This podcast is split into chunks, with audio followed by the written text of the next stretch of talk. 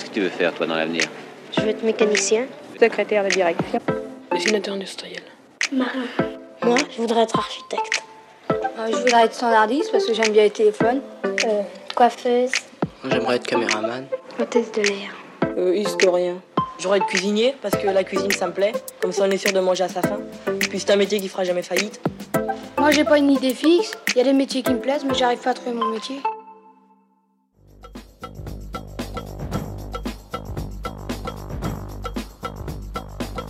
Impossible à imaginer pour moi. C'est vraiment une raison d'être, c'est une raison de vivre, c'est ce qui fait vraiment partie de ma vie. Et, et pour moi, c'est un métier et c'est absolument pas un travail. Vous savez, quand on est entrepreneur, quand on est chef d'entreprise, quand on est dirigeant, on a les mêmes qualités qu'un sportif de haut niveau. Et aujourd'hui, j'espère vous aider à vous réconcilier avec cette image que nous nous faisons de l'échec.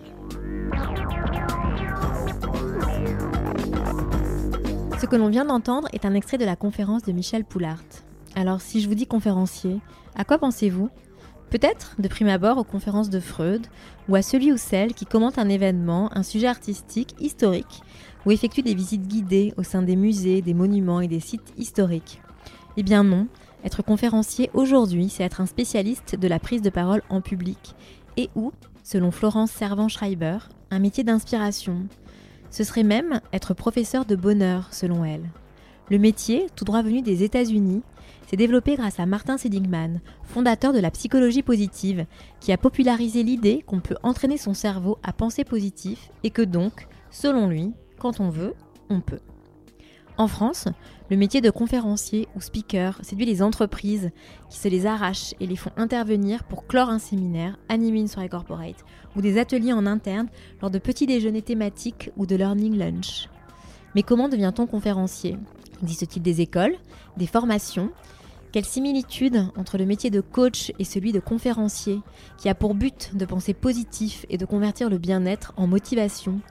J'ai demandé à Sophie Campion, conférencière, de nous expliquer ce métier au contour flou, et dans cet épisode, en écoutant des archives INA, Sophie nous expose les idées reçues dont le métier pourrait souffrir.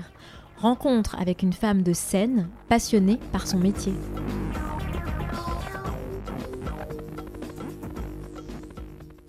Bonjour Sophie. Bonjour Elvire.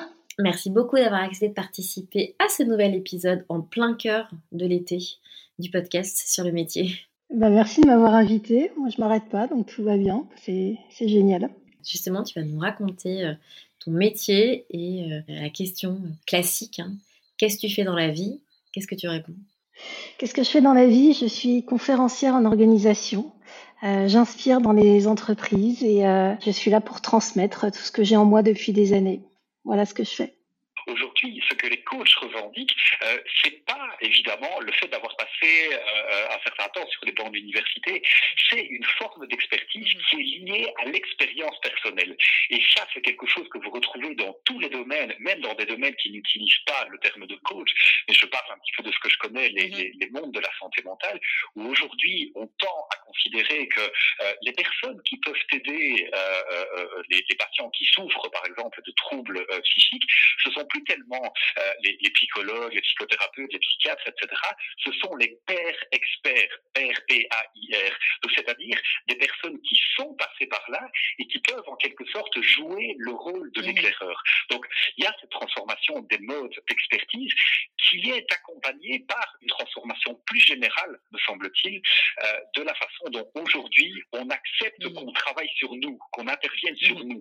Le développement personnel et le coaching ne prétend pas avoir une expertise. Mmh. Le développement personnel, le coaching, c'est pas quelqu'un qui est au-dessus de vous, c'est quelqu'un qui est à côté de vous, qui met la main sur votre épaule et qui vous dit je ne suis expert de rien, sauf du fait que vous-même vous avez une expertise pour euh, pour quelque part débloquer euh, la situation et les réelles difficultés dont il était euh.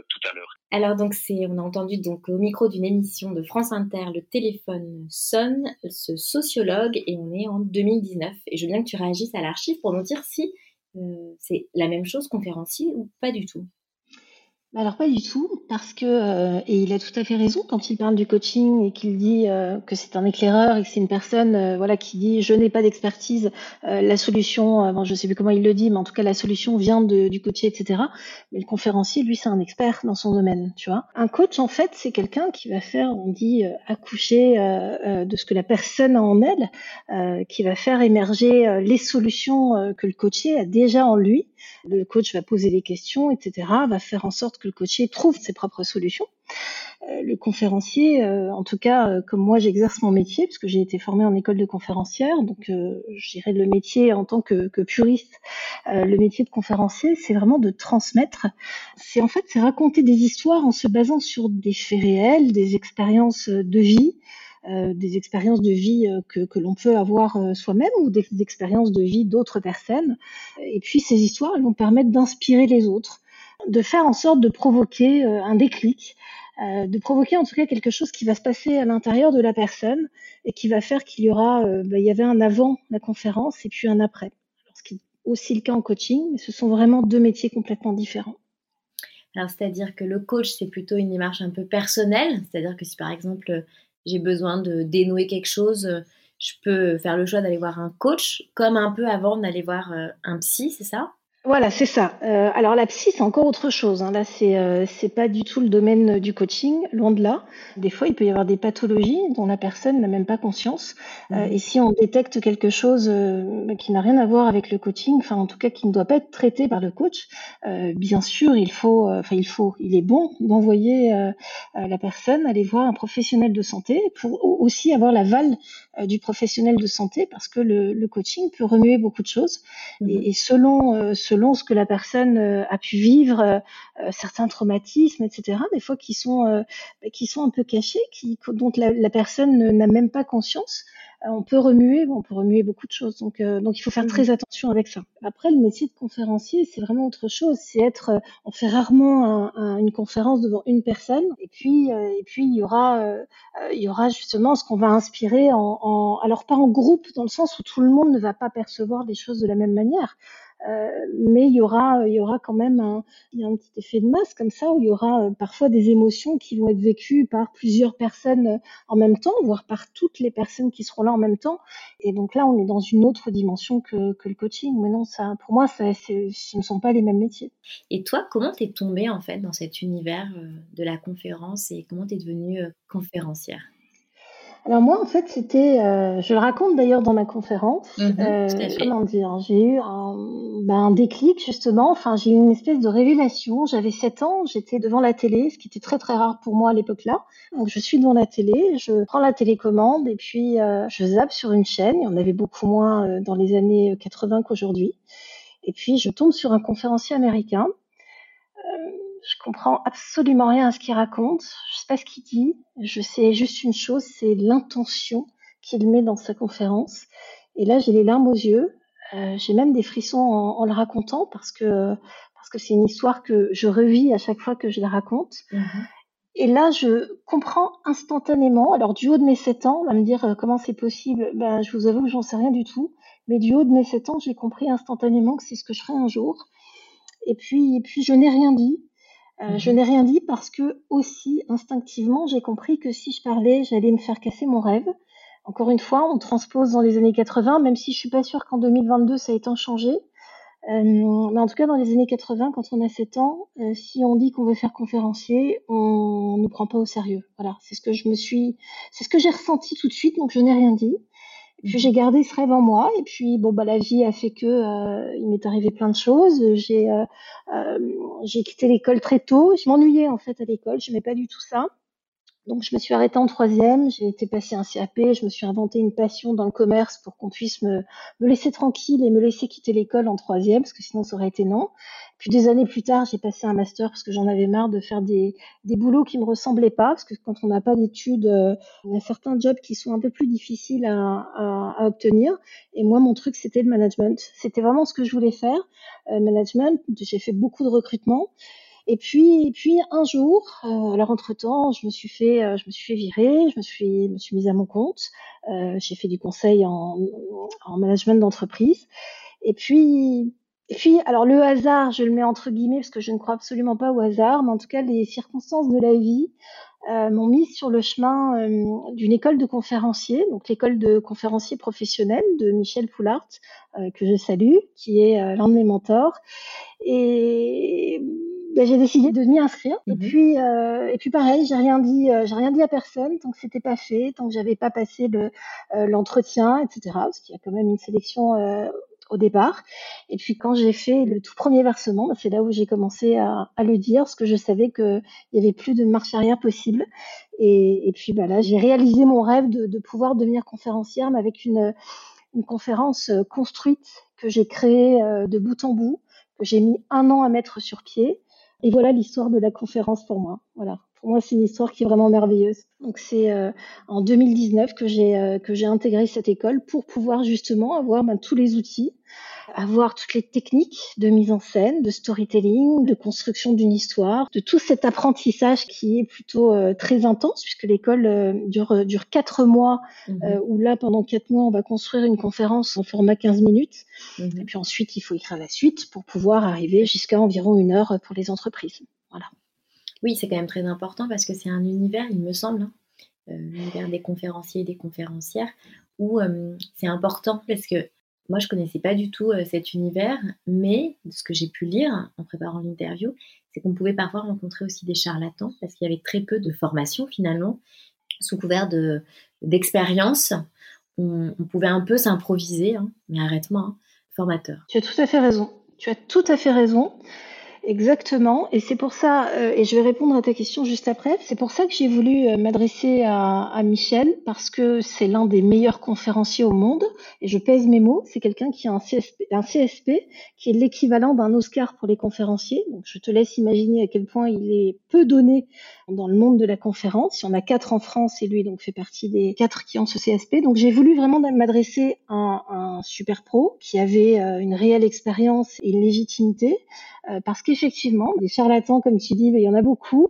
Euh, il y a beaucoup de personnes qui se sont improvisées conférenciers, et c'est pour ça qu'il y a un peu tout et n'importe quoi dans ce métier. Pour moi, le, conférencier, c'est vraiment quelqu'un qui a tout bossé de A à Z, qui s'est beaucoup documenté, qui a fait des recherches, qui est curieux, qui a été vérifié chaque info, chaque parcelle de phrase qu'il va prononcer, il l'a vérifié et ses sources sont indiscutables. En tout cas, moi je me permets de le dire, euh, c'est quelqu'un qui vraiment a été euh, au bout de sa démarche de recherche et au bout de sa réflexion et qu'à partir du moment où on va dire quelque chose sur scène, on a une réelle responsabilité et on ne peut pas dire n'importe quoi. Et surtout, ce qui est très important, c'est de faire attention aussi à ces conférenciers euh, bah, un peu gourous là qui vont euh, euh, tenter de manipuler le public, etc. Il y en a, hein, il ne faut pas se voiler la face mmh et ça peut être très dangereux. Donc c'est pour ça que moi je me suis évidemment tenue éloignée de tout ça et puis que j'ai tenu à, à, me former de manière sérieuse et, et, dans une école qui est reconnue. Oui, donc euh, Michel Poulard, hein, pour préciser, c'est lui qui a fondé euh, donc euh, l'école des conférenciers professionnels. Et effectivement, il est connu à travers le monde, hein, dans l'univers des conférenciers, notamment aux États-Unis et en France. Et donc, oui, et ce que je trouve intéressant dans ce que tu disais, c'est qu'il y avait une responsabilité de la part du conférencier. Quand on a affaire à certains gourous et qu'on n'est pas formé, ça peut être un écueil. Toi, c'est quelque chose que tu as vu dans les gens que tu as pu rencontrer dans tes conférences? Alors, je me suis beaucoup, beaucoup renseignée euh, avant, bien sûr, d'intégrer l'école de, de, Michel Poulart. Oui, j'ai rencontré, enfin, j'ai rencontré, j'ai vu, parce que j'ai regardé beaucoup de conférences, euh, mais j'ai vu certaines personnes, oui, euh, être un peu dans la dérive et euh, être plus en mode gourou qu'en mode conférencier, quoi. Et, et après, euh, c'est une limite qui peut être très mince hein, parfois. Hein. Donc c'est pour ça que pour moi, c'est vraiment très important de faire attention. et c'est pour ça qu'une conférence, ça ne s'improvise pas. Euh, c'est parce que le texte doit être euh, doit être écrit, doit être euh, répété, chaque mot doit être pesé pour justement bah, être resté droit dans ses baskets et surtout ne pas aller vers aucune dérive. Tu vois, à un moment donné, moi je vais parler de neurosciences. et puis on sait que, que le monde de la neuroscience, s'il est s'il est récupéré par des personnes qui sont mal intentionnées, on peut manipuler les données, on peut manipuler les informations et on peut vite aller vers ces dérives.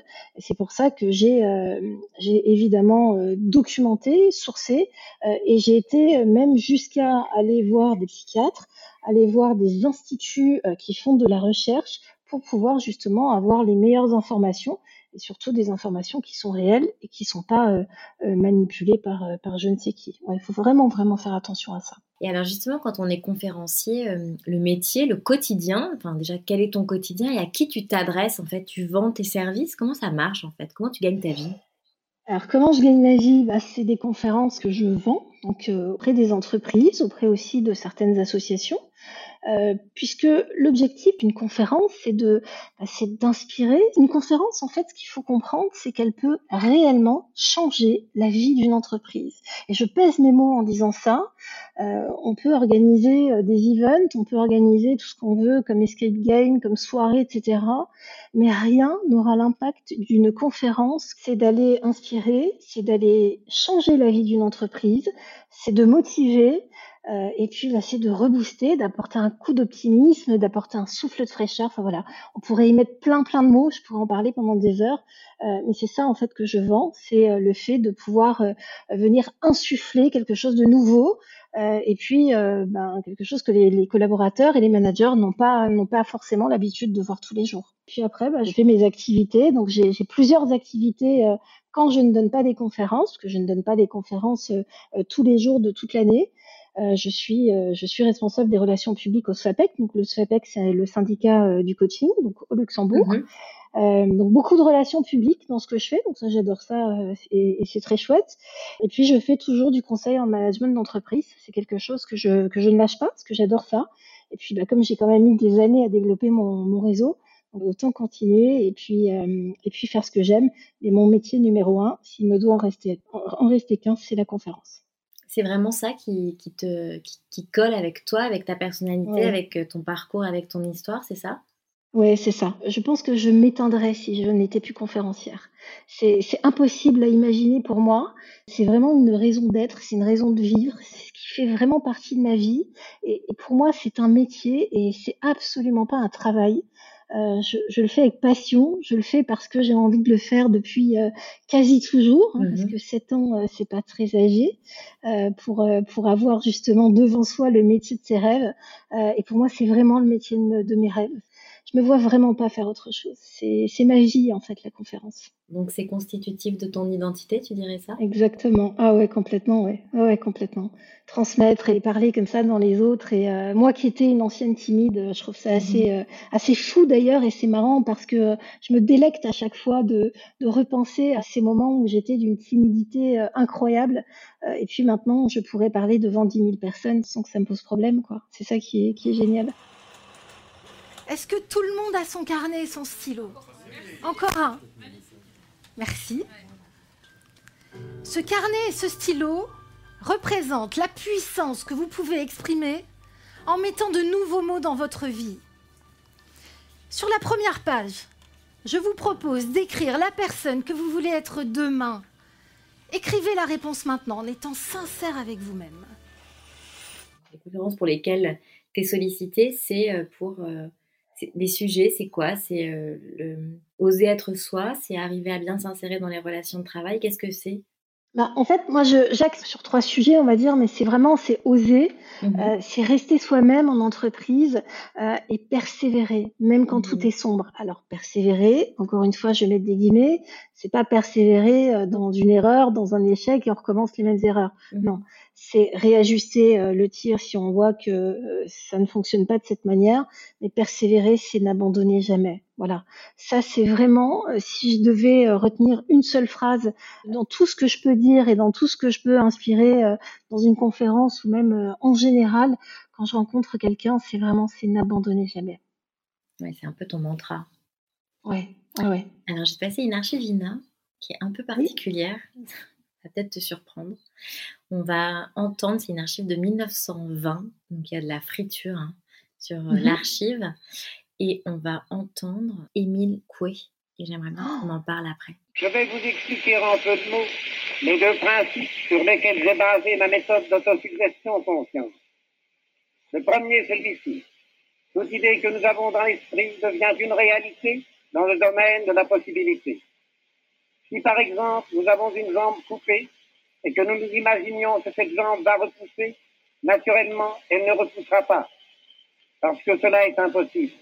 Mais nous éprouvons une douleur dans une partie quelconque de notre individu, nous avons des organes qui ne fonctionnent pas normalement, nous avons des idées tristes et que nous nous imaginions que la douleur va disparaître, que les organes malades vont fonctionner de mieux en mieux, que les idées tristes vont s'évanouir pour faire face à des idées gaies, cela se produira, parce que cela est possible.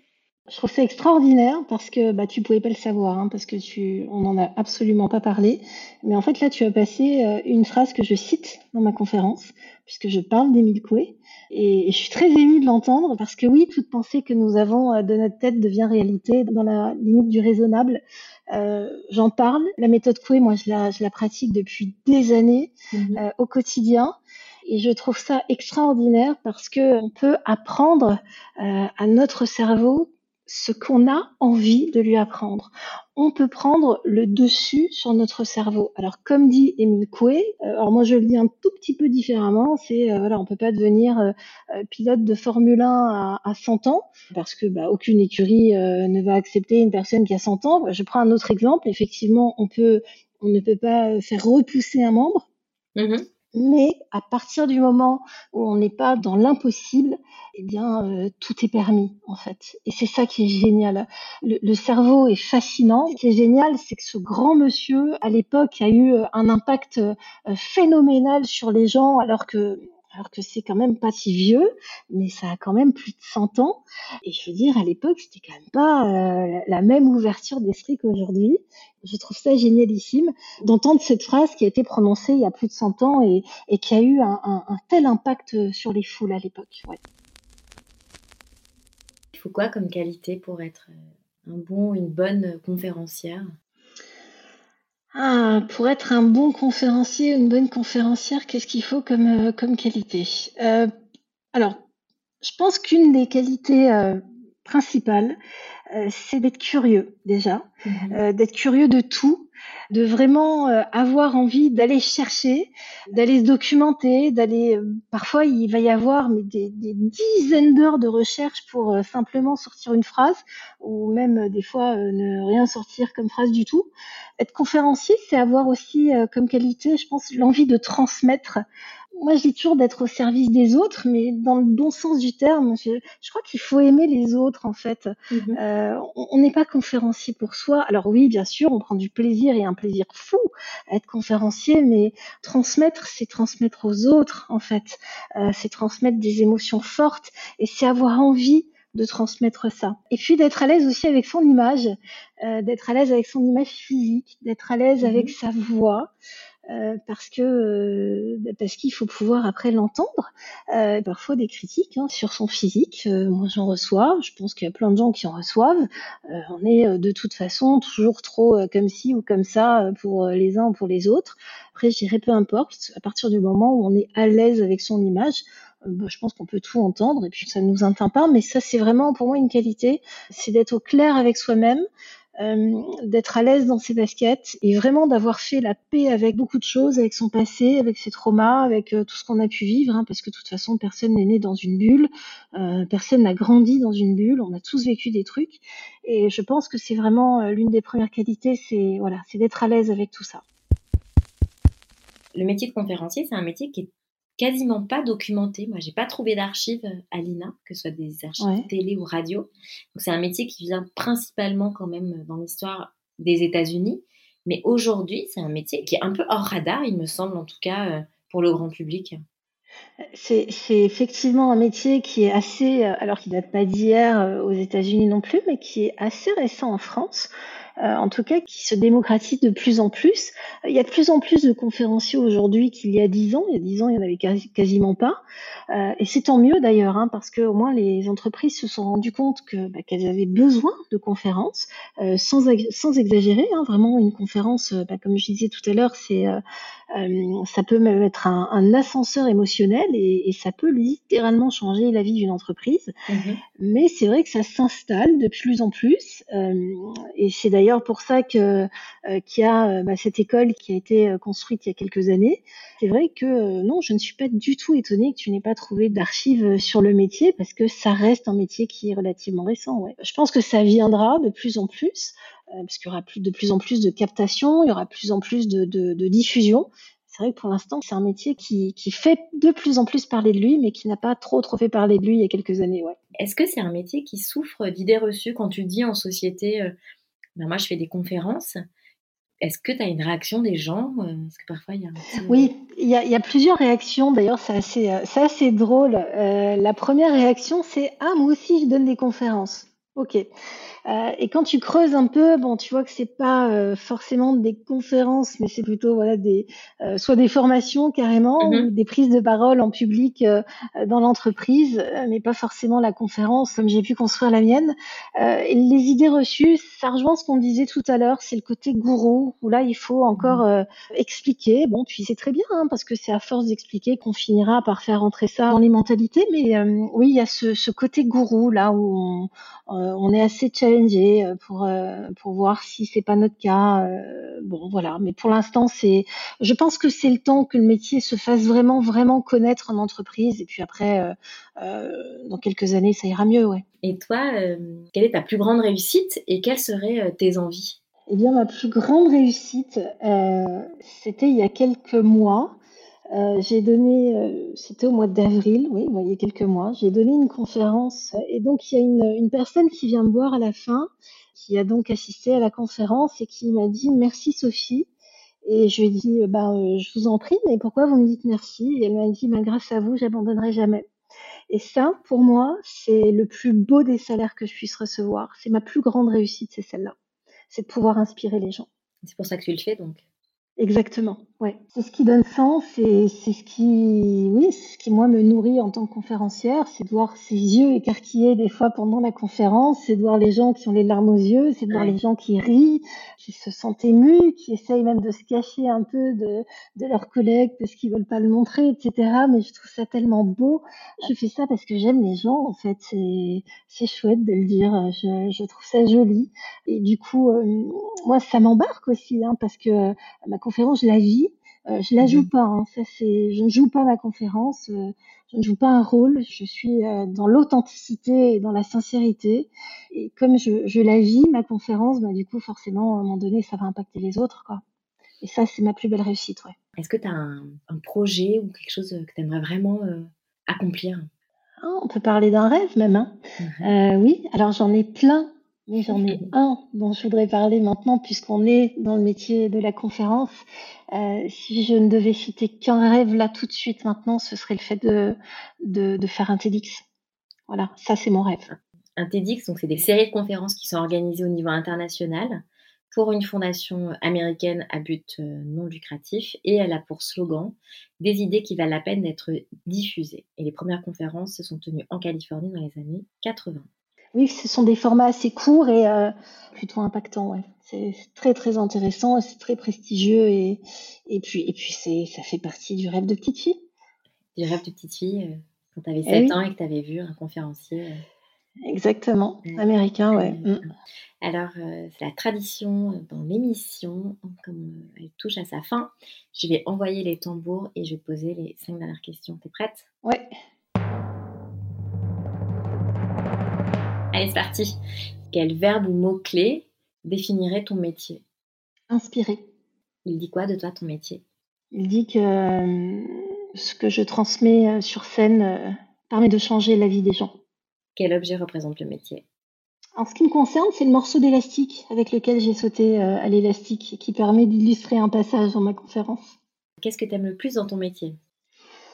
C'est voir l'émotion dans les yeux des gens et voir le changement arriver en eux. Il y a, je crois qu'il n'y a pas plus fort que ça. Il y a un moment où tu vois que ça bascule. Ouais. Mm. Ouais, ouais. Est-ce que tu pourrais faire un autre métier? Non. Est-ce que tu as amené une citation qui te fait penser au métier? Alors oui, je vais citer euh, le livre, euh, un morceau euh, assez rapide du livre de Michel Poulard pour réussir, oser, Mhm. échouer, qui pour moi est, est vraiment euh, très représentatif.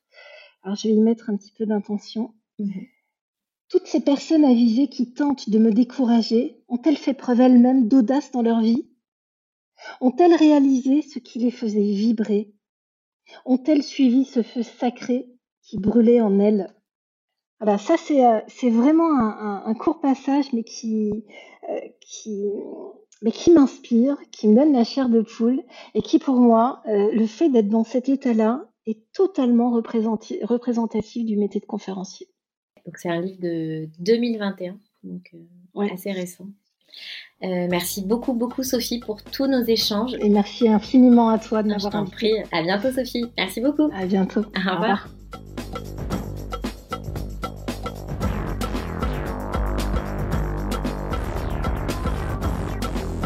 Cet épisode vous a plu, n'hésitez pas à le mentionner avec des pouces, des cœurs et des étoiles sur vos plateformes d'écoute préférées. Et pour suivre les coulisses du podcast, rendez-vous sur le compte Instagram sur le métier podcast ou sur le site internet sur le métier.com. Un grand merci à Lina pour son aide précieuse et au monteur qui a mis en musique cet épisode. Je vous donne rendez-vous la semaine prochaine.